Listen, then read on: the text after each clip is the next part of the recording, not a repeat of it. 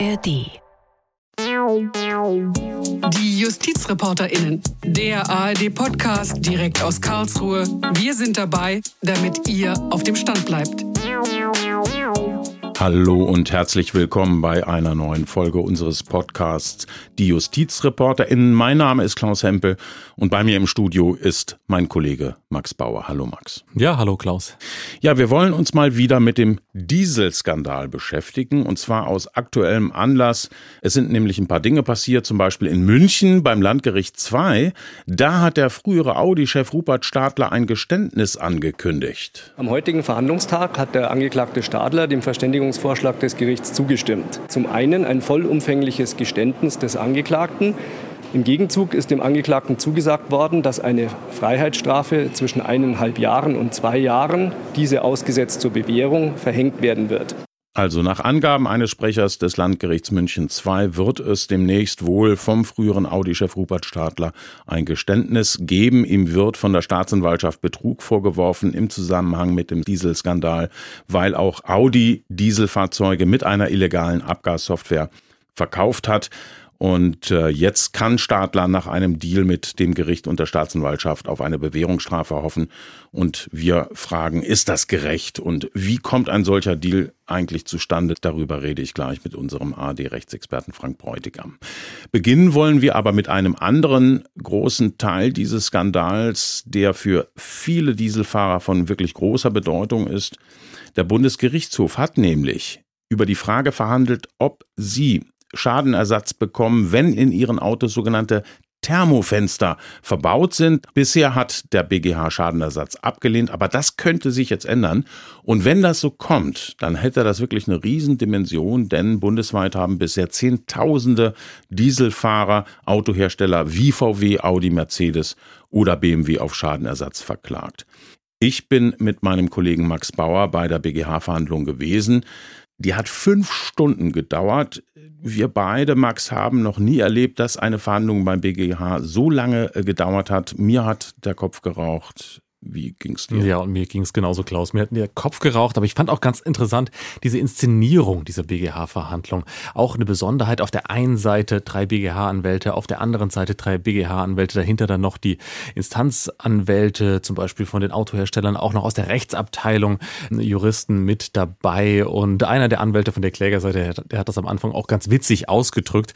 Der Herr Siegmann, Rechtsanwalt Siegmann, der hat gesagt, das Ganze, es hat um 12 Uhr angefangen, erinnert ihn auch so ein bisschen an den Klassiker Western High Noon, 12 Uhr Mittag. Mich persönlich hat es ein bisschen eher erinnert an solche klassischen Hollywood, ja, Ritterfilme bei Turnieren, wo eben mehrere Reihen von Ritter aufeinander zureiten. So kam mir diese Anwälte in ihren Gewändern vor. Also es war schon eine große Show, eine große Inszenierung und schon ein ja, besonderer Tag am Bundesgerichtshof. Ja, und wirklich ein Riesenaufgalopp. Auch im Zuschauerraum habe ich selten so viele Vertreter, Gäste, Besucher gesehen. Auch viele Instanzanwälte wahrscheinlich, die alle eben mit großer Spannung dazugehört haben, weil eben in den unteren Instanzen so wahnsinnig viele Fälle anhängig sind. Also das war wirklich ein außergewöhnlicher Tag und Zivilrecht am Hochreck, muss man sagen, oder? Ja, in der Tat. Und das wollen wir euch versuchen, so ein bisschen zu vermitteln. Es ging, wie gesagt, äh, um die sogenannten Thermofenster. Ja, was ist das eigentlich? Äh, das ist eine Software, die bei Dieselmotoren dafür sorgt, dass bei bestimmten Temperaturen die Reinigung der Abgase runtergefahren wird oder auch ganz abgeschaltet wird. Und das passiert in der Regel bei niedrigen oder hohen Temperaturen, Wobei man dazu sagen muss, Max, dass diese Thermofenster nicht alle gleich sind. Die Thermofenster sind nicht alle gleich, wie du gesagt hast. Das ist sehr unterschiedlich, je nach so einem Temperaturfenster. Da kommt ja auch sozusagen der Begriff Thermofenster her. Und da muss man sehr genau gucken, was da für eine Abschalteinrichtung wirkt, wann eben sozusagen da ganz die Abgasreinigung ausgeschaltet wird oder eben nur heruntergefahren wird. Und äh, man kann sagen, dass bei normalen, moderaten Temperaturen, wo dann eben auch diese Abgasreinigung reduziert oder abgeschaltet wird, dass das nicht erlaubt ist. Das hat der EuGH schon vor längerer Zeit entschieden. So viel mal vorneweg. Das Thema ist auf jeden Fall komplex. Man muss das wirklich gut erklären. Das wird sicher auch eine etwas anspruchsvollere Sendung. Hier, äh, Max, diese Geschichte mit den Thermofenstern, die muss man zunächst mal trennen vom VW-Abgasskandal. Da ging es zwar auch um eine Software, aber um eine ganz andere Software als bei den Thermofenstern. Genau, Klaus. Es gibt quasi zwei große Komplexe. Die erste Stufe in diesem Dieselkomplex, das war damals der sogenannte Schummeldiesel, dieser berühmte VW Schummeldieselmotor EA 189. Da ging es darum, dass eben ja eigentlich sozusagen die Abgaswerte auf einem Prüfstand normalerweise gemessen werden und bei diesem Schummeldieselmotor wurde mit Hilfe einer Software dafür gesorgt, dass auf dem Prüfstand andere Werte rauskamen, als wenn man eben mit dem Diesel im Alltag äh, rumgefahren ist. Das war das eine und da hat der BGH eben schon vor Jahren entschieden, dass diese Schummelsoftware von VW, dass die eine Sache ist, die überhaupt nicht geht und dass dadurch auch die Kundinnen und Kunden eben vorsätzlich und sittenwidrig geschädigt wurden und da gab es Schadenersatz, den sogenannten großen Schadensersatz. Das heißt, ich als Kunde konnte diesen Schummeldiesel VW, wenn ich mir einen gekauft hatte, zurückgeben und habe dann den Kaufpreis zurückbekommen, also volle Rückabwicklung des Kaufvertrages. Ich musste mir sozusagen anrechnen lassen, was ich mit dem Auto schon gefahren bin. Und bei den Thermofenstern, da hat der Bundesgerichtshof eine andere Linie vertreten. Er hat bisher geurteilt, kein Schadenersatz gibt es. Und genau das könnte sich jetzt ändern, wie wir beide jetzt beim Bundesgerichtshof erlebt haben, bei dieser wirklich spannenden Verhandlung. Aber wir müssen zunächst mal anfangen beim Europäischen Gerichtshof, weil der da wirklich einiges angeschoben und ausgelöst hat. Beim EuGH können sich nämlich die betroffenen Dieselfahrer bedanken, dass das jetzt eine Kehrtwende genommen hat, würde ich sagen. Der EuGH hat nämlich die Vorlage geliefert äh, für den BGH mit einer sehr verbraucherfreundlichen Rechtsprechung, muss man sagen. Ja, ich glaube, Kehrtwende ist ein gutes Wort, Klaus, weil der Europäische Gerichtshof, der hat zunächst im letzten Jahr eine sehr wichtige Entscheidung getroffen, nämlich gesagt, dass diese Thermofenster eigentlich nicht gehen. Dass es wirklich eine illegale Abschalteinrichtung ist, die eindeutig verstößt gegen Europarecht und nur in ganz extremen Ausnahmefällen, da kann man so ein Thermofenster mal als zulässig betrachten, nämlich zum Beispiel, wenn das Thermofenster nur dafür da ist, den Motor vor Schäden zu schützen bei Extremtemperaturen, dann geht das, aber in der Regel verstößt so ein Thermofenster gegen Europarecht. Das war die Aussage des EuGH. Und trotzdem konnten sich deutsche Dieselfahrer bisher keine Hoffnung auf Schadenersatz machen. Warum? Ja, das war eben so, dass der Bundesgerichtshof, der BGH, hat eben ganz anders als beim Schummeldiesel bisher immer gesagt, bei den Thermofenstern, da geht es nicht um vorsätzliche sittenwidrige Schädigung. Das war beim Schummeldiesel der Fall. Und eben bei den Thermofenstern, da könne man den Herstellern eben nicht eine solche vorsätzliche und sittenwidrige Schädigung nachweisen. Das war sozusagen die Vorgeschichte des Ganzen. Also also auch die Vorgeschichte der Verhandlungen, die wir jetzt aktuell erlebt haben. Und jetzt bei dieser Verhandlung, da ging es um eine andere Vorschrift, die bisher nicht zum Tragen kam. Also bei der vorsätzlich sittenwidrigen Schädigung, da ging es um den Paragraph 826 BGB, aber hier geht es um eine weitere Schadenersatzvorschrift, der Paragraph 823 Absatz 2 BGB, der jetzt eine ganz wichtige zentrale Rolle spielt. Man muss dazu sagen, da reicht auch fahrlässiges Verhalten der Hersteller aus. Ich sag mal an der Stelle dazu, das ist eine spannende Geschichte für alle Jurastudentinnen und Jurastudenten, die uns zuhören. Das ist, das dürfte extrem klausurrelevant sein. Das ist Examensstoff, finde ich, par excellence. Und wir wollen deshalb mal fast so ein bisschen klausurartig Punkt für Punkt durchgehen, weil man das so auch, glaube ich, ganz gut aufgedröselt bekommt, diese komplexe Rechtslage. Schauen wir uns mal den 823 Absatz 2 BGB an. Max, was steht da drin? Ja, liegt bei uns ja schon ein bisschen zurück mit den Klausuren, Klaus, aber wir erinnern uns, das Deliktsrecht in der Zivilrechtsklausur immer prüft man eigentlich bei den ganzen Anspruchsgrundlagen nochmal das Deliktsrecht am Ende durch. Also es geht um sozusagen eine unerlaubte Handlung, mit der der eine den anderen irgendwie schädigt in wesentlichen Rechtsgütern und dafür gibt es dann Schadensersatz. Ganz wichtig die Unterscheidung zwischen Absatz 1 und Absatz 2. Im Absatz 1 sind die Rechtsgüter genannt, ganz spezielle Rechtsgüter, eben Eigentum, Freiheit, Leben, Gesundheit etc. Und in Absatz 2, da geht es darum, dass wenn gegen Schutzgesetze verstoßen wird, die den Einzelnen, den Gläubiger in dem Fall dann wirklich schützen und da eine Verletzung vorliegt, dann kann es auch diesen deliktischen Schadensersatz geben. Und das ist eben auch eine ganz zentrale Frage in diesem Dieselfall. Gibt es ein Schutzgesetz, irgendwelche Vorschriften, die eben die Verbraucher schützen und kann aus dieser Schutzgesetzverletzung dann auch ein deliktischer Anspruch für die Dieselkundinnen und Dieselkunden abgeleitet werden? Und das war auch in der Praxis ein ganz wichtiger Prüfungspunkt und das war sehr streitig, ob eben gegen ein solches Schutzgesetz verstoßen wurde. Gucken wir mal konkret hin, um was geht es da eigentlich hier bei dem Thermofensterfall? Und vor allem, was kommt als Schutzgesetz ja, in Betracht? Genau, da gibt es nämlich gewisse ja. EU-Vorschriften, die so ein Schutzgesetz sein können. Genau. Und man muss sagen, also jedes Auto, das neu in den Verkehr gebracht wird von den Herstellern, das muss nach EU-Recht von den zuständigen Behörden genehmigt werden. Das ist bei uns das Kraftfahrtbundesamt. Und das Bundesamt darf die Genehmigung nur erteilen, wenn das Auto, das neue, den EU-Vorschriften entspricht, etwa was den Schadstoffausstoß betrifft. Und da stellt sich zum Beispiel die Frage bei dieser Prüfung, also schützt das nur die Umwelt und damit die Allgemeinheit oder auch den einzelnen Autofahrer? Und es gab noch einen weiteren Punkt diesbezüglich. Ja, ein weiterer Punkt ist, dass die Autohersteller, wenn sie eben Autos in den Verkehr bringen, dass sie eine sogenannte EG-Übereinstimmungserklärung abgeben müssen. Was ist das? Da garantiere ich sozusagen als Autohersteller jedem einzelnen Kunden, dass das Auto, das dann verkauft wird, im Endeffekt den EU-Vorschriften entspricht. Also zum Beispiel auch den Vorschriften über den Umweltschutz, dass alles sozusagen legal ist bei diesem Fahrzeug. Und da ist eben jetzt die Frage, dient diese Übereinstimmungserklärung, diese Vorschriften zur Übereinstimmungserklärung, dienen die nur dem Schutz der Allgemeinheit, also vor dreckiger Luft, dass zum Beispiel die ganzen Vorschriften eingehalten sind, oder dient das auch dem einzelnen Kunden, dass er wirklich eben ein ordnungsgemäßes Produkt bekommt und dass er eben auch persönlich von diesen Vorschriften geschützt ist. Das ist die große Frage.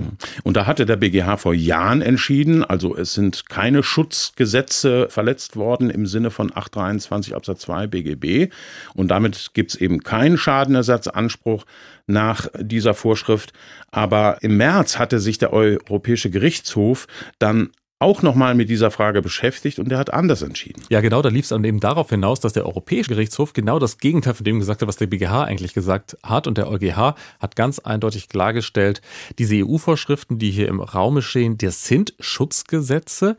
Das sind Gesetze, die den Einzelnen schützen und nicht nur die Allgemeinheit oder eben die Umwelt oder sonstiges. Und das ist dann eben schon ähm, ja wahnsinnig interessant, dass damit unter Umständen der einzelne Käufer plötzlich eben doch ein Schutzgesetz hat, was ihn persönlich schützt und auf der Grundlage dann auch Schadensersatz bekommen könnte. Und da hat der EuGH ja, glaube ich, noch zusätzlich in einem Urteil gesagt, dass es eben auch gewährleistet sein muss in den nationalen Rechtsordnungen, dass Schadensersatz nicht erschwert werden darf. Also eine Entscheidung, die dann schon ja für die Dieselfälle jetzt unglaublich relevant ist, muss man sagen. Ja, unglaublich relevant. Also das hat auch wirklich für große Schlagzeilen in den Medien gesorgt. Auch wir haben wirklich umfassend darüber berichtet, weil es so eine wahnsinnig wichtige, auch für die Praxis relevante Entscheidung war. Und man kann sagen, der Bundesgerichtshof der tendiert jetzt schon dazu, das äh, genauso zu bewerten. Vielleicht bleibt ihm ja auch gar nichts anderes übrig, weil der EuGH jedoch sehr klare Vorgaben gemacht hat, wie diese europäischen Vorschriften ausgelegt werden. Aber, das fand ich auch ganz interessant, bei dieser fünfstündigen Verhandlung hier in Karlsruhe, da die BGH-Anwälte auf Herstellerseite haben nicht locker gelassen. Also einer hat dann wirklich versucht, in einem langen Plädoyer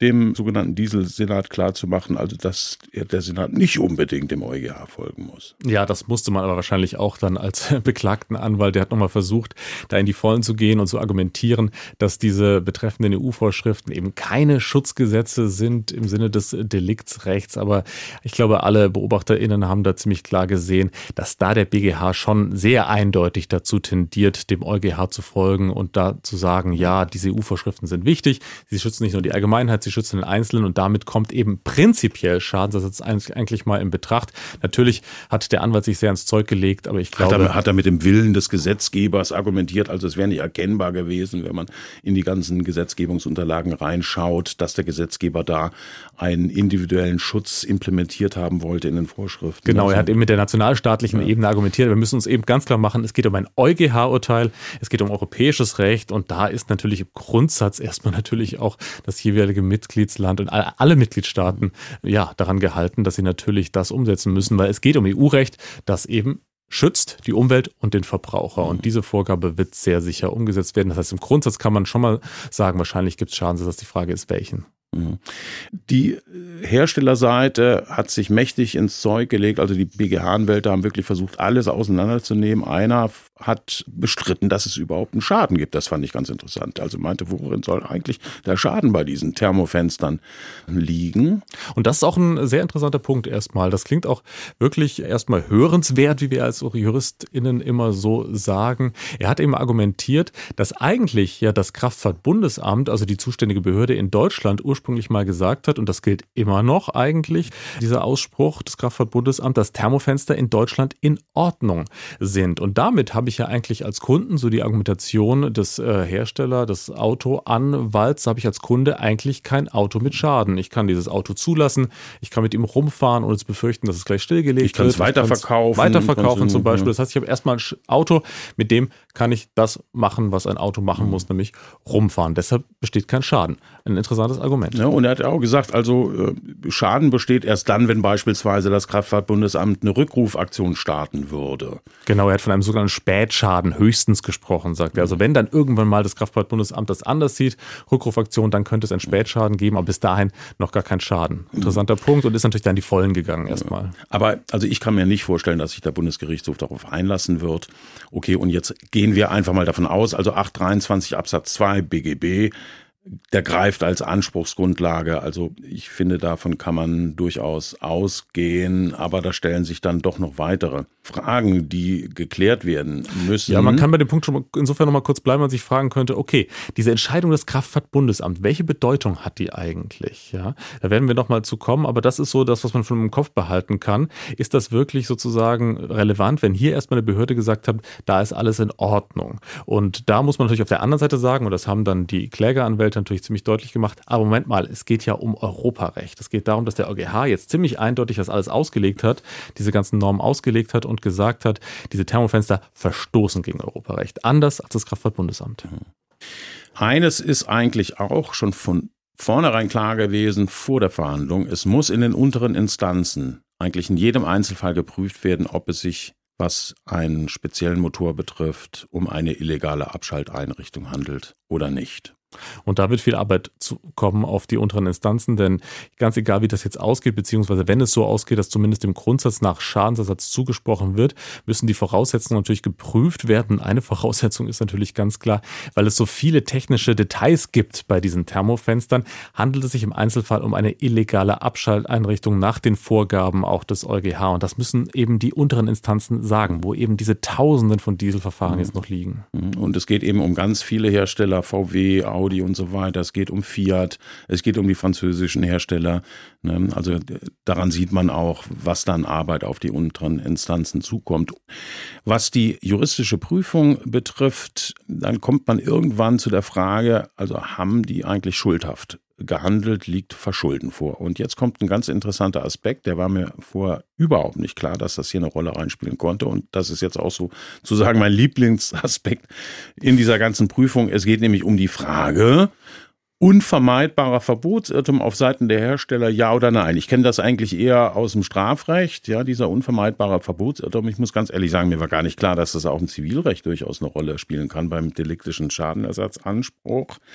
Ja, Max, erklär uns mal, warum spielt das hier mit rein? Ja, diese Parallele zum Strafrecht ist ganz gut eigentlich für die Erklärung, weil Deliktsrecht, da steckt der Delikt drin, das heißt, man schädigt den anderen und dafür soll es Schadensersatz geben. Aber wenn ich eben sozusagen als Schädiger mich in einem unvermeidbaren Verbotsirrtum befinde, dann weiß ich unvermeidbar gar nicht, dass ich im Grunde was Falsches tue. Und da sind wir wieder bei dem Knackpunkt Kraftfahrtbundesamt, denn die Hersteller sagen jetzt natürlich, Moment mal, Kraftfahrtbundesamt, die haben das ja genehmigt mit den Thermofenstern. Und dann muss ja eigentlich alles in Ordnung sein. Und wir können uns vor allem darauf verlassen, wenn eine deutsche Behörde kommt und sagt, diese Technik ist in Ordnung, dann ja, haben wir im Grunde alles richtig gemacht. Und man braucht ja beim Deliktsrecht ein Verschulden, wie du richtig gesagt hast, eine Vorwerfbarkeit gegenüber dem Schädiger. Es geht beides, Fahrlässigkeit und Vorsatz, Vorwerfbarkeit, Verschulden, aber eben man braucht dieses Verschulden und ein solcher Irrtum, der wurde vorgebracht, ein unvermeidbarer Verbotsirrtum von beklagten Seite, der würde eben das Verschulden ausschließen. Das ist da so die Argumentationslinie der Autohersteller gewesen. Mhm. Für den nicht nicht-Juristen könnte man das vielleicht so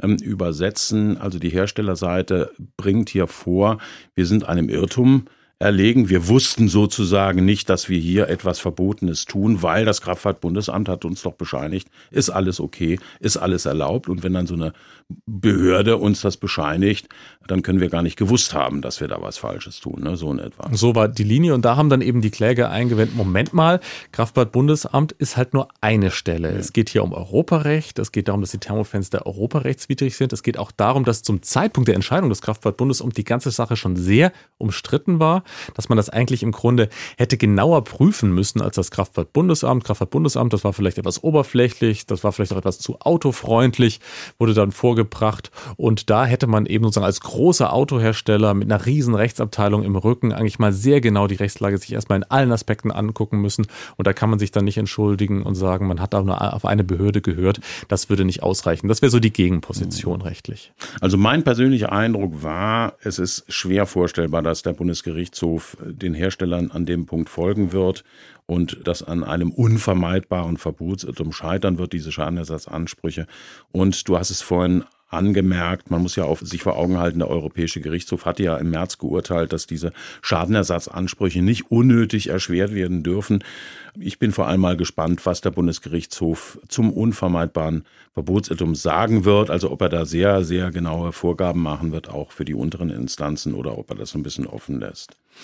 Ja, und jetzt kommen wir zu einem weiteren wichtigen Punkt. Also daran sieht man, was für eine komplexe Prüfung hier vollzogen werden muss. Nämlich, wir sind jetzt eigentlich bei der Frage Schadenersatz. Ist grundsätzlich eröffnet, ja, was gibt's denn jetzt? Und da gibt's den kleinen und den großen Schadenersatz. Genau, das ist eben doppelt äh, verwirrend eigentlich, weil wir erinnern uns bei dem klassischen Schummeldiesel, bei der sittenwidrigen Schädigung, da gab es den großen Schadensersatz. Das heißt, die Kundinnen und Kunden konnten das Auto zurückgeben, kamen den vollen Kaufpreis, nicht den vollen, gemindert, um eben den Nutzungsersatz, das heißt die gefahrenen Kilometer. Also die konnten den Vertrag sozusagen komplett rückabwickeln, rückgängig machen, genau. rückgängig machen. Hier, Hersteller, hast du deine Kiste zurück, ich bekomme einen Kaufpreis zurück und bekomme dann eben angerechnet, was ich mit der Kiste gefahren bin.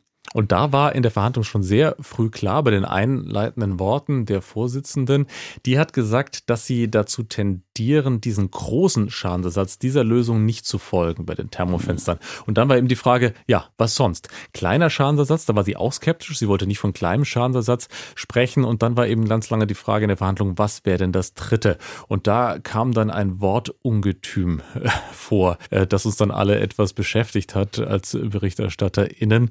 Ich werde als erster mal aussprechen, und zwar der Differenzhypothesen-Vertrauensschadensersatz. Das war das, was als Lösung vielleicht rauskommen wird bei diesen ja, Thermofenstern. Also liebe Jurastudentinnen und Studenten, da kommt einiges auf euch zu, weil das wird doch, kann man sagen, so eine neue Form von Schadenersatz, die, so sagte es die Vorsitzende Richterin, irgendwo zwischen dem Kleinen und dem Großen liegen wird. Genau, sie wollte sich nicht festlegen, sie wollte das bewusst offen lassen und sie hat eben auf den Gedanken hingewiesen, dass da eine Art ja Vertrauensschaden ersetzt werden soll, der im Grunde dann der Minderwert ist, weil der Kunde wollte eben ein Fahrzeug haben, das komplett allen Vorschriften entspricht.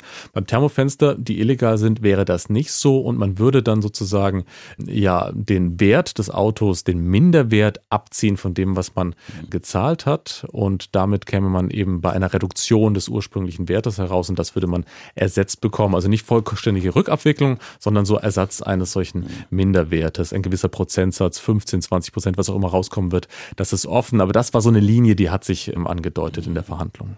Ja, vielen Dank, Max, auch für deine Erläuterung. Dann warten wir einfach mal ab, wie der BGH entscheiden wird. Wie gesagt, die Verkündung ist angesetzt für Montag, den 26. Juni um 12 Uhr. Wir werden da vor Ort sein. Wir werden ausführlich natürlich in allen Ausspielwegen über diese Entscheidung berichten und ich bin mir sicher, wir werden dann auch nochmal einen Podcast zu dieser Entscheidung machen.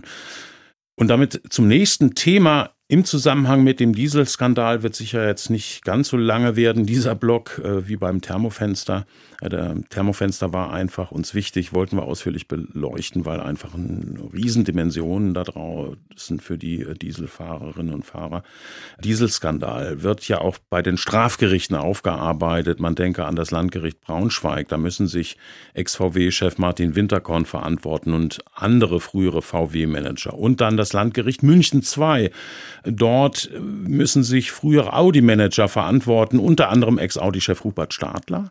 Denn auch in alten Audi-Dieselfahrzeugen wurde diese Schummelsoftware eingebaut. Stadler beispielsweise, dem wird Betrug, mittelbare Falschbeurkundung und strafbare Werbung vorgeworfen. Und es dürfte mittlerweile als sicher gelten, dass er verurteilt wird. Aber, und jetzt kommt das Entscheidende, Stadler hatte bisher alle Vorwürfe zurückgewiesen und jetzt jüngst erklärt, dass er ein Geständnis abgelegen wird. Hintergrund ist, dass kürzlich beim Landgericht München II über einen Deal verhandelt wurde, der immer wieder zwischen in den Strafprozessen vorkommt. Wie gesagt, Stadler hat im Zuge eines solchen Deals ein Geständnis angekündigt. Dafür wurde ihm eine Bewährungsstrafe in Aussicht gestellt und darüber möchte ich jetzt reden mit ARD-Rechtsexperte Frank Bräutigam, der bei mir im Studio ist. Frank, erklär uns bitte mal, wie läuft so ein Deal in der Praxis ab? Wie muss man sich das vorstellen? Also für so einen Deal braucht man ja immer drei Beteiligte. Da geht es um das Gericht, die Staatsanwaltschaft und den Angeklagten.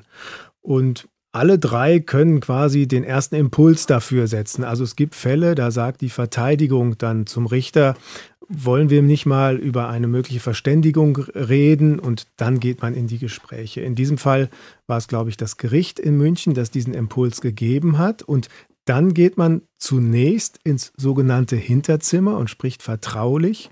Wie könnte so eine Verständigung ablaufen? Wie könnte sie aussehen? Was steht auf der einen Seite des Angeklagten, womöglich ein Geständnis? Welcher Strafrahmen könnte dann auf der anderen Seite stehen. Aber ein ganz zentraler Punkt ist dann, das darf nicht im Hinterzimmer bleiben. Also diese Verständigung, das ist vom Gesetz so vorgesehen, die muss dann im Gerichtssaal ganz transparent nach außen kommuniziert werden. Worüber hat man gesprochen? Was hat man abgesprochen? Und das ist immer der Moment, wo wir Gerichtsreporter auch ganz genau hinhören, weil wir haben da ja auch eine Kontrollfunktion, dass das nicht im Hinterzimmer bleibt. Wenn Herr Stadler jetzt ein Geständnis wirklich ablegt, bedeutet das, dass er dann auf keinen Fall ins Gefängnis muss? Also in diesem Fall ist das Gericht dann an diese Absprache, die getroffen wurde, gebunden. Dann kann es nicht auf einmal sagen, wenn sich nichts groß ändert, das war nur Spaß, wir machen jetzt trotzdem Freiheitsstrafe ohne Bewährung.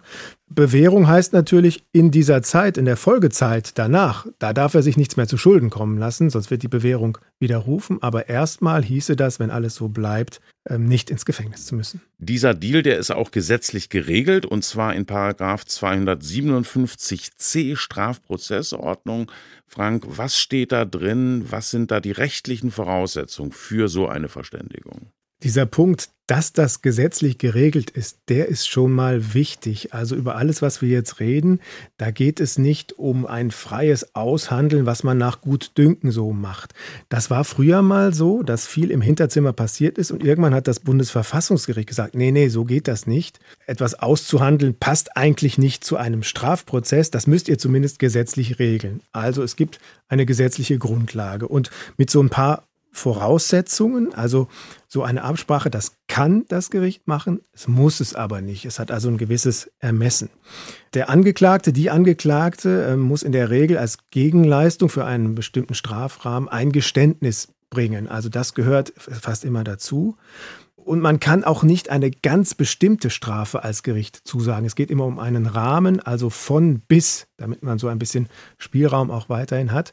Und der Angeklagte ähm, darf nicht schon zusagen, ich verzichte dann auch auf Rechtsmittel. Also man will auch vermeiden, dass das Gericht zu sehr Druck ausübt und ein Geständnis, umgangssprachlich gesagt, fast erpresst.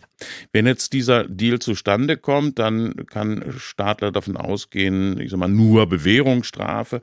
Aber auch für ein Gericht ist ja so ein Deal durchaus von Vorteil. Worin liegt aus Sicht des Gerichts dieser Vorteil? Grundsätzlich ist für ein Gericht ein Vorteil oft darin, dass man dann ähm, nicht mehr so viel Mühe darauf verwenden muss, ähm, die Tat nachzuweisen. Also sowohl das, was objektiv passiert ist, als auch den Vorsatz, also das, was ähm, die Person, die angeklagte Person gedacht hat.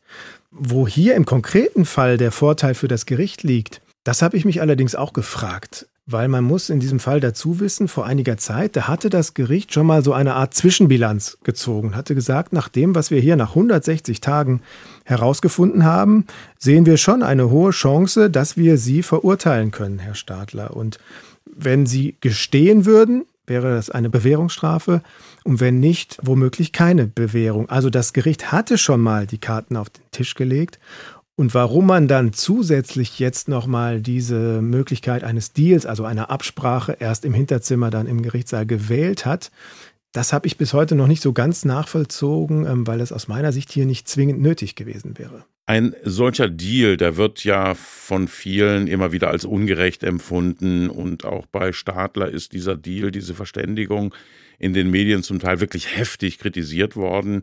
Und da schwingt dann immer so ein bisschen ein Verdacht mit, nämlich so ein reicher Mann wie Stadler, der leistet sich Top-Anwälte, dann kommt dann eben am Ende so ein Deal zustande und der Autonomalverbraucher, der sich in der Regel solche Top-Anwälte nicht leisten kann, für den wird dann Deal nicht so einfach zu erreichen sein. Das Ganze so nach dem Motto, die Kleinen werden gehängt, die Großen lässt man laufen. Wie würdest du das bewerten in diesem Fall, Stadler?